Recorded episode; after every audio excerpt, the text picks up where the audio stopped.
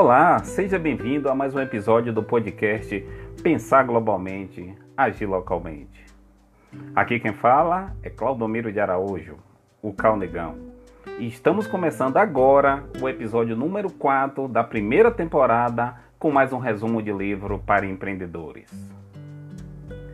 Você está prestando a atenção? Ou já se distraiu checando seus e-mails, mensagens, Facebook, WhatsApp ou qualquer outra rede social? Resistiu ao impulso de deixar sua mente devagar? Se estiver resistido, muito bem. Meus parabéns. Porque quando você está lendo um texto normalmente ou está ouvindo um podcast, fica distraído por mais ou menos 40% do tempo. Mas quais são os benefícios de ficar focado por um longo período? Uma palavra: sucesso. Combinando pesquisa de ponta e descobertas práticas, Daniel Goleman mostra por que a base do sucesso em todas as áreas da vida é sua capacidade de ter foco. Segundo autor do best-seller Inteligência Emocional, meus amigos e minhas amigas, best-seller é mais ou menos traduzindo como o mais vendido. Então, segundo o autor do best-seller Inteligência Emocional, que é um dos seus livros, a atenção funciona de forma muito parecida com um músculo. Se não utilizarmos, fica atrofiado. Se o exercitarmos, se desenvolve e se fortalece. Numa era de distrações intermináveis, Goleman argumenta que precisamos aprimorar nosso foco se quisermos prosperar no mundo complexo em que vivemos. Aqueles que alcançam rendimento máximo, seja nos estudos, seja nos negócios, seja nos esportes ou nas artes, são precisamente os que prestam atenção no que é mais importante para o seu desempenho. Foco é uma ferramenta essencial. É o que diferencia um especialista de um amador, um profissional de sucesso do funcionário mediano. No livro Foco, o autor Daniel Goleman diz que a concentração produtiva das pessoas está sendo minada por conta de diversas distrações e que, para ter foco, é exigido o máximo possível de atenção. Segundo o autor, foco é o segredo do sucesso. Então, meus amigos, minhas amigas, foco traz um olhar inovador sobre o segredo para o alto desempenho e a realização e mostra como a atenção tem um papel fundamental para o sucesso. É, meus amigos, minhas amigas, é sobre isso que vamos falar no episódio de hoje. Foco, a atenção e seu papel fundamental para o sucesso, de, de Daniel Goleman. Seja muito bem-vindo, seja muito bem-vinda e vamos mais um, e vamos em frente com mais um podcast.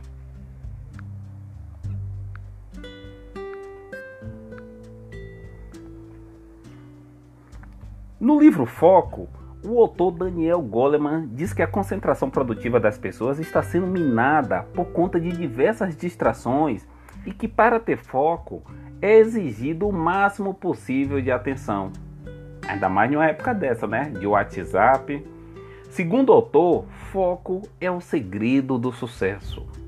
Em seu livro, Goleman diz que a capacidade humana de impedir distrações digitais está sendo diminuída pela pela exaustão cognitiva, sendo a cognição o ato ou processo de conhecer que envolve atenção e percepção. Logo, em um mundo onde somos expostos à mídia constante, não encontramos maneiras de ficar focados em uma atividade por muito tempo. Sendo assim, estamos cada vez mais distraídos. De acordo com Daniel Goleman, é possível exercitar o foco para que o cérebro preste atenção completa no momento que precisa fazer isso, permitindo-nos concentrar no que é importante sem que se distraia com qualquer barulho. Para melhorar a capacidade de atenção do nosso cérebro, devemos desenvolvê-la como se fosse um músculo, diz Goleman. Assim como os músculos exercitados expandem sua força e aumentam sua capacidade de resistência, o cérebro também aperfeiçoa sua capacidade de desempenho, foco e atenção à medida que é treinado. Vamos conhecer um pouquinho sobre o autor? Vamos lá. Daniel Goleman é escritor, jornalista da área de ciência, psicólogo e consultor. Ele escreveu, meus amigos, minhas amigas, para ninguém menos que o New York Times por 12 anos sobre os avanços nos estudos do cérebro e das ciências comportamentais. Além disso, Goleman é professor da renomada Universidade de Harvard, nos Estados Unidos. Eu, na segunda oportunidade que eu fui aos Estados Unidos, eu queria muito ter visitado o campus da Universidade de Harvard, mas estava muita neve, 5 graus negativos. Eu aproveitei que estava mais perto e fui no MIT, né, que é o Instituto de Tecnologia de Massachusetts. Um dos capítulos muito, muito interessante que eu quero trazer para vocês aqui é batizado como a anatomia da atenção. No mundo de hoje, é comum que as pessoas se conectem mais com máquinas do que com pessoas. As crianças já nascem nessa nova realidade digital e isso nunca foi visto na história da humanidade.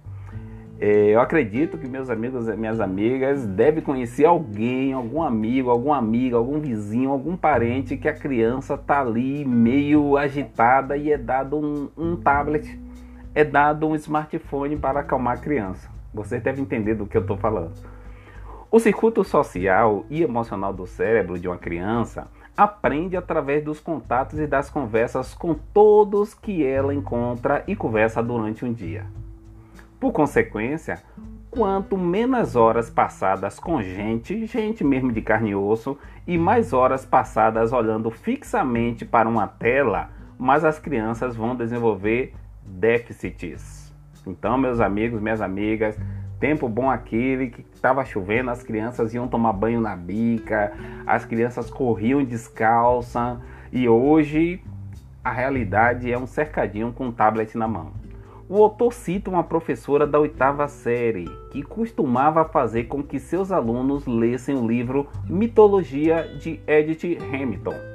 Antes, as crianças adoravam a obra, porém, há mais ou menos cinco anos, a professora começou a notar que as crianças já não estavam mais tão empolgadas e nem mesmo os grupos de alto desempenho acadêmico conseguiam se envolver com a história os alunos começaram a reclamar que a leitura era muito difícil, que as frases eram complicadas demais e que era preciso muito tempo para se ler uma página. A professora passou então a se questionar se a capacidade de leitura de seus alunos havia sido prejudicada pela, pelas mensagens de texto curtas e picotadas, tipo o que acontece no WhatsApp. Segundo a educadora, um de seus alunos confessou que passou mais de duas mil horas jogando videogame. Em lugares como Taiwan, Coreia e outros países asiáticos, essa questão é levada ao extremo e é tratada como vício em internet, games, mídias sociais e realidades virtuais. Cerca de 8% dos jogadores de videogame norte-americanos parecem que se encaixam nos critérios de diagnóstico da psiquiatria para vício, por exemplo. Estudos mostram mudanças nos sistemas de recompensa neural enquanto jogam, enquanto jogam semelhantes aos encontrados em viciados em álcool e drogas. Isso é muito importante. Um outro capítulo que eu faço destaque também é batizado pelo autor como atenção superior e atenção inferior. Segundo o autor, a atenção superior é analítica, devagar, ou seja, examina as opções antes de dar uma resposta e funciona de cima para baixo e situa-se no córtex pré-frontal do nosso cérebro. Esse tipo de atenção nos diferencia das outras espécies de animais, porque nos possibilita pensar a longo prazo, ponderar situações e escolher a mais adequada às circunstâncias atuais. Ao fazer planos para aposentadoria, por exemplo, estamos trabalhando com a atenção superior. A atenção inferior é a intuitiva, rápida, aquela que age em questão de segundos e opera de baixo para cima. Ela é o tipo de milhões de anos de evolução da espécie humana. Os movimentos são quase automáticos. Agimos sem pensar muito, somos impulsivos. A atenção inferior entra em ação quando estamos em perigo, por exemplo, e precisamos agir rápido e apenas fugir de alguma situação. Esses dois sistemas né, repartem entre si as tarefas mentais para que consigamos fazer o mínimo de esforço com o máximo de resultados ótimos. Um outro capítulo que ele traz e que eu quero aqui resumir brevemente para vocês é batizado de Fora do Ar. Perguntas rápidas. Vamos, vamos fazer aqui um teste com vocês. O circuito emocional do cérebro de uma criança é formado através do que? Vocês se lembram que eu falei anteriormente? Vamos, vamos fazer um teste aqui para ver se vocês estão focados nesse podcast. Qual era o nome do livro que a professora pedia para seus alunos lerem? Outra pergunta para saber se vocês estão com foco nesse podcast. E para qual série a professora ensinava? Que pegadinha é essa, né? Pois é, o tema do nosso podcast é foco. Se você consegue responder a essas três perguntas de cabeça que eu acabei de fazer, você esteve mantendo o foco enquanto ouvia esse podcast. As respostas eu falei no início desse capítulo. Se você não consegue se lembrar das, dessas respostas simples, né? Dessas perguntas que eu fiz, talvez estivesse fora do ar de vez em quando enquanto ouvia o podcast. Mas não se preocupe, meu amigo, minha amiga, você não é o único a passar por isso. A mente de um leitor ou de um ouvinte de um podcast, ele, ela divaga tipicamente entre 20 e 40% do tempo em que você lê um texto ou ouve um podcast. A consequência disso para os estudantes é isso que importa aqui nesse podcast. A consequência disso, por exemplo, é que quanto mais eles divagam, menos compreendem. Um outro capítulo muito importante do livro, Foco, do Daniel Goleman, é batizado como com a pergunta, na verdade: Você ama o que faz? Os, os pesquisadores Howard Gardner, de Harvard, William Demon, de Stanford, e Mihaly, de Claremont, conduziram um estudo no qual eles chamam de bom trabalho, que é uma mistura daquilo que as pessoas são excelentes, com, com que as engaja, né? e com sua ética, ou seja, aquilo que acreditam ter importância. Quando as pessoas amam o que fazem, a entrega é total e o prazer é o marcador emocional para a entrega. Isso aqui é muito fácil da gente perceber, por exemplo, quando a gente acompanha o programa O Pulo do Gato, a gente vê é, como José Antônio e a Suene Silva se entregam, né? A gente percebe também com, no programa Planeta Notícias, com a dedicação total do Gerson e do Sandro Araújo e demais programas da programação da Rádio São Gonçalo. Então, as pessoas raramente se entregam na vida cotidiana. Em amostragens aleatórias sobre o humor das pessoas, é possível observar que, na maior parte do tempo, as pessoas estão estressadas ou entediadas, apenas com períodos ocasionais de entrega. Somente 20% das pessoas têm momento de entrega de pelo menos uma vez por dia e 15% jamais entram em um estado de entrega durante um dia típico. Essa foi uma das pesquisas que eles fizeram, né? Segundo o autor Daniel Goleman, um segredo para se ter mais entrega na vida é alinhar aquilo que se faz com aquilo que se gosta. Então, pessoas de sucesso em qualquer área acertam nessa combinação. Então, para se manter o foco sem precisar grandes esforços, é importante fazer o que se gosta, porque sua entrega vai ser total. Um outro capítulo que eu quero trazer aqui de forma bem breve é batizado de A Empatia.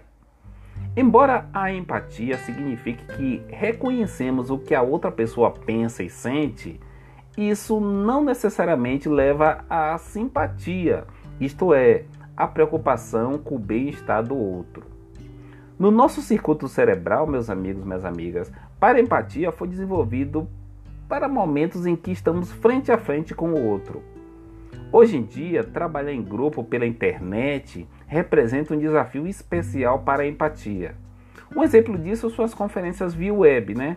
Várias pessoas estão em uma reunião, depois de muito se discutir, finalmente uma decisão foi tomada. E aí uma pessoa diz em voz alta aquilo que todo mundo já sabe, mas ainda não disse.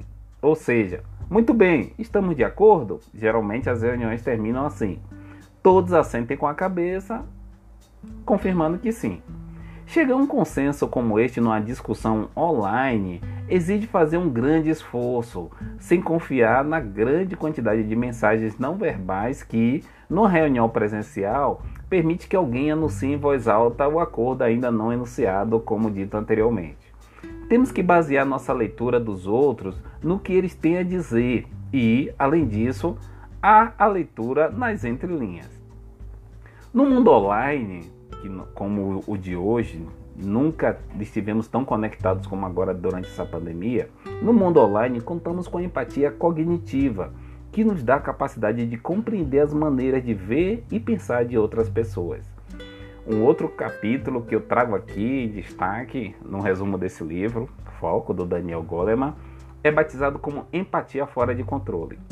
O lado mais sombrio da empatia cognitiva surge quando alguém a utiliza para identificar a fraqueza de uma pessoa e tirar vantagem disso. Essa estratégia caracteriza os sociopatas, que usam da empatia cognitiva para manipular outras pessoas. Sociopatas não sentem ansiedade, de forma que a ameaça de uma punição não os detém. Antes, em 1941, os sociopatas eram conhecidos como psicopatas e o autor Hever os descreve como pessoas que escondem uma personalidade irresponsável através de uma, de uma imitação perfeita de emoções normais, grande inteligência e responsabilidade social. Essa é um, esse é um trecho muito importante da obra. A parte irresponsável vem por conta de mentiras patológicas de viver como um parasita às custas dos outros e coisas do tipo. Acredita-se que a, que a sociopatia atinja 1% da população. Os sociopatas são capazes de interpretar as emoções dos outros, mas registram expressões faciais numa parte do cérebro diferente do resto de nós. Pessoas sem um transtorno registram emoções nos centros líbicos cerebrais enquanto sociopatas apresentam atividade nas áreas frontais, especialmente nos centros de linguagem. Eles falam sobre emoções, porém não as sentem na mesma forma que o restante das pessoas. Um outro trecho importante do livro Foco é o mito das 10 mil horas. Nesse capítulo, o Daniel Goleman traz se você é péssimo no golfe, ele utiliza como exemplo, e comete os mesmos erros toda vez que tenta dar uma determinada atacada, 10 mil horas de treino nesse erro não irão melhorar o seu jogo.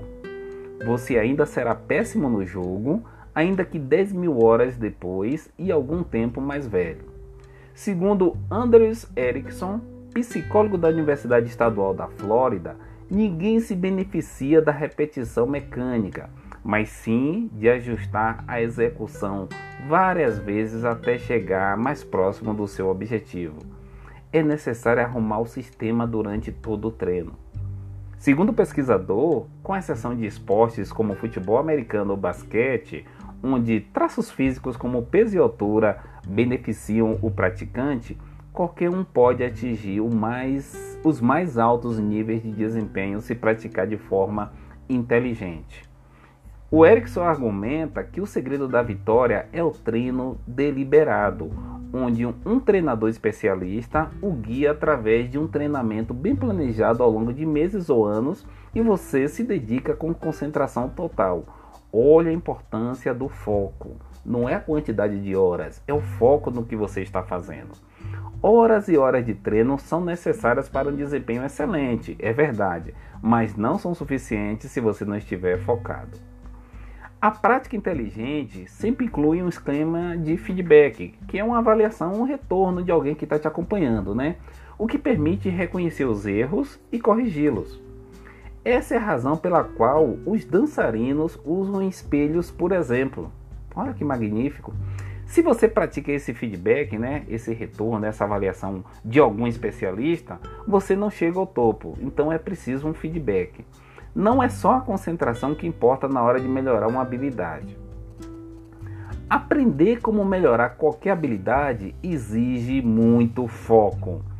A neuroplasticidade é o fortalecimento dos circuitos cerebrais e a construção de novos para que a uma habilidade que estejamos treinando seja desenvolvida e isso exige atenção. Quem assiste TV enquanto treina, por exemplo, jamais chegará ao topo. É, eu me recordo muito bem que na época do meu ensino fundamental, ensino médio, né, a, a casa era um pouco é, povoada de pessoas e tinha uma TV. Então nem todo mundo conseguia assistir TV com volume baixo e aquilo tirava muito minha concentração. Então, em dias de prova, era uma disputa muito grande. Um outro capítulo que eu trago aqui, é, que o, o Daniel Goleman deixou bem, bem importante, bem frisado, é, é batizado de atenção plena. Programas de atenção plena estão sendo aplicados em várias empresas ao redor do mundo, pois ele sugere que a atenção plena melhora tanto a autoconsciência quanto a empatia. Aqueles que participaram do treinamento demonstraram um aumento de habilidade, é, um aumento de habilidades específicas de atenção plena, incluindo maior capacidade de observar e descrever suas próprias experiências e de agir com consciência. Eis algumas perguntas para avaliar seu nível de atenção plena. Olha que, que bacana. Você tem dificuldades para lembrar o que alguém acabou de lhe dizer durante uma conversa? Não se lembra de nada do caminho para o trabalho de manhã? Não sente o sabor da comida enquanto está comendo?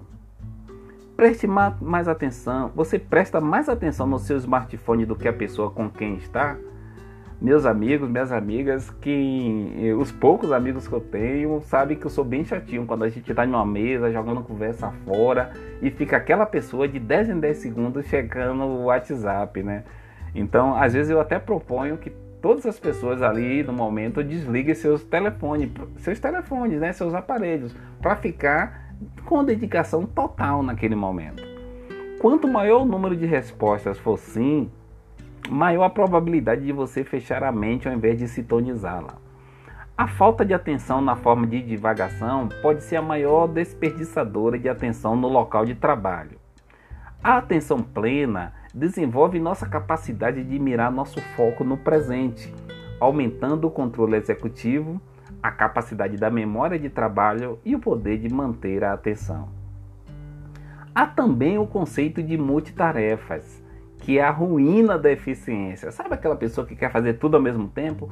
Quer varrer a casa, quer cozinhar, quer botar a máquina de lavar para funcionar, tudo ao mesmo tempo? Ser multitarefa significa trocar o que está preenchendo a capacidade da memória de trabalho por interrupções rotineiras. E essas interrupções podem significar muito tempo perdido da tarefa original pode ser necessário de 10 a 15 minutos para o foco total ser recuperado. Um outro capítulo que eu quero destacar aqui é batizado de Atenção de um Líder. Direcionar a atenção onde ela precisa ir é uma tarefa básica de liderança. A liderança em si depende de capturar efetivamente e direcionar a atenção coletiva, porque no nível organizacional, um líder bem focado pode equilibrar um foco interior no clima e na cultura com outro foco na paisagem competitiva e um foco exterior nas realidades maiores que moldam o ambiente em que a organização opera. O campo de atenção de um líder guia a atenção daqueles que o seguem. Então, esse livro Foco é, é muito importante, principalmente para aqueles chefes de equipe, né? São Gonçalo mesmo aí nós temos alguns abatedores, nós temos algumas empresas da indústria fumageira e é importante ter foco naquele momento que você está dedicado naquela tarefa. E os líderes, né, daquelas equipes, eles devem ter clareza da importância do foco, evitar distrações. Um resumo final do livro. O livro Foco mostra que boa parte da falta de atenção do mundo moderno se explica pelo excesso de hora que as pessoas passam conectadas à internet. Para melhorar a capacidade de atenção do nosso cérebro, precisamos desenvolvê-la como se fosse um músculo, e um bom modo de fazer isso é através da atenção plena. Então, meus amigos, minhas amigas, para ter sucesso, foco é fundamental. Eu, Claudomiro de Araújo, aqui, direto de Brasília, para a Rádio São Gonçalo, encerramos neste momento o podcast Pensar Globalmente, Agir Localmente. Um bom dia a todos e a todas e até o próximo episódio.